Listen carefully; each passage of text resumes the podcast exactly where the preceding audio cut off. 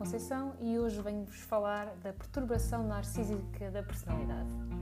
Esta perturbação é reconhecida como sendo uma perturbação do foro mental, caracterizada pela existência de um padrão de grandiosidade, necessidade de admiração e ausência de empatia.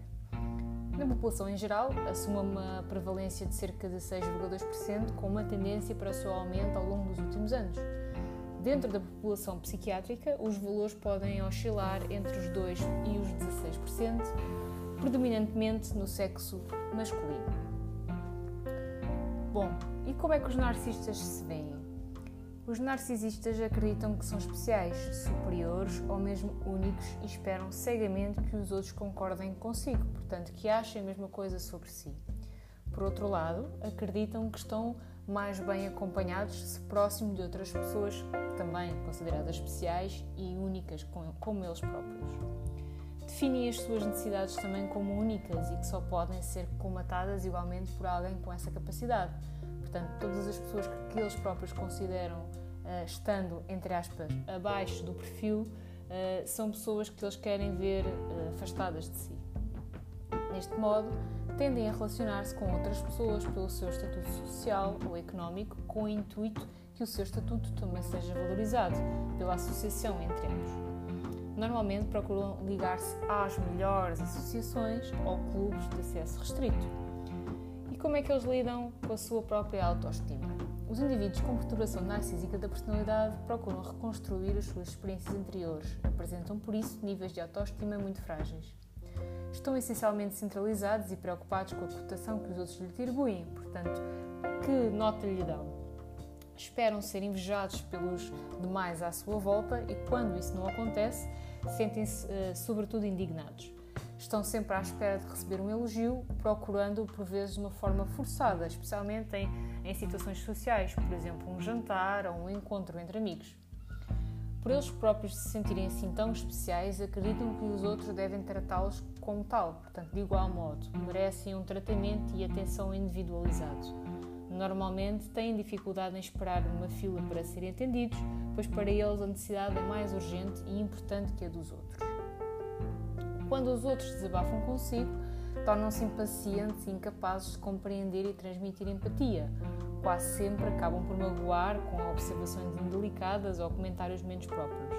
Para eles, o seu ponto de vista é o mais importante uh, e tudo aquilo que ouvem dos outros é irrelevante.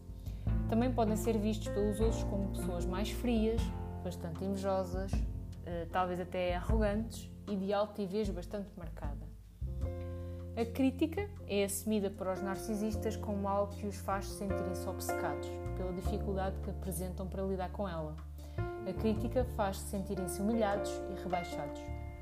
As relações interpessoais são marcadas pelo empobrecimento e a falta de respeito pela sensibilidade dos outros, a tal falta de empatia que falava há pouco.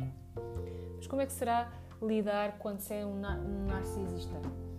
Alguns autores acreditam que só ao longo, pra, a longo prazo são visíveis os problemas nas relações interpessoais. Portanto, se numa fase inicial uh, conseguimos uh, lidar bem com este tipo de, de, de alteração da personalidade, ao longo do tempo vão surgindo problemas. Até lidarem com a crítica, o funcionamento é até bastante positivo e atrativo, principalmente pelo facto de serem pessoas com grandes competências sociais, são confiantes, são extrovertidas e com uma grande capacidade de entretenimento. Alguns estudos têm vindo a revelar a tendência que estes indivíduos têm para serem líderes ou assumirem papéis de liderança. Mas atenção, a ocupação desses lugares não quer necessariamente dizer que tudo se encaixa bem. A ocupação da liderança embarca igualmente do lado das consequências negativas, não só para os próprios, como para as suas próprias organizações. Muitas das vezes é, é difícil lidar com um líder que é narcísico. Algumas das consequências podem passar pela má relação com os outros, com tomadas de decisões arriscadas e que não trazem qualquer benefício nem para o seu papel, nem para a sua uh, empresa, por exemplo. Uma má gestão uh, dos recursos também pode acontecer. Podem aparecer também comportamentos contraproducentes e uma baixa performance. Mas atenção, nem tudo é mau. Alguns dos indivíduos encontram-se mais bem integrados e adaptados à sociedade, por apresentarem um padrão de grandiosidade, por serem altamente competitivos e por conseguirem ainda assim procurar a atenção de forma equilibrada. Costumam ser sedutores e provocadores, manifestam altos padrões de energia, forte orientação para os objetivos, sendo capazes de cativar um grupo específico de pessoas.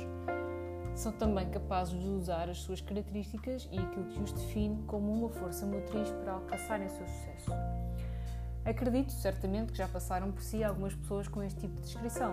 Nós próprios, em determinadas situações, assumimos uma atitude mais narcísica. Contudo, importa reforçar que aquilo que abordamos neste pequeno podcast concentra-se numa perturbação, portanto, algo que é prejudicial e que afeta o normal funcionamento da pessoa. Lidar com estas pessoas é difícil, pois elas, com este sentido de grandeza que apresentam, estão sempre à espera de receber um elogio. Muitas das vezes nós não temos essa tendência tão clara. Portanto, para nós, uh, estar constantemente a elogiar alguém não parece ser uma coisa natural. Porém, para aquele que é narcísico, ele precisa dessa própria, desse próprio elogio para se sentir ele próprio bem consigo mesmo. Para poder uh, lidar e trabalhar com a sua baixa autoestima, porque apesar de tudo, nem sempre são pessoas altamente confiantes, são pessoas que quando começam a perder o equilíbrio da situação, portanto o controle também da situação, têm dificuldade em lidar com ela própria.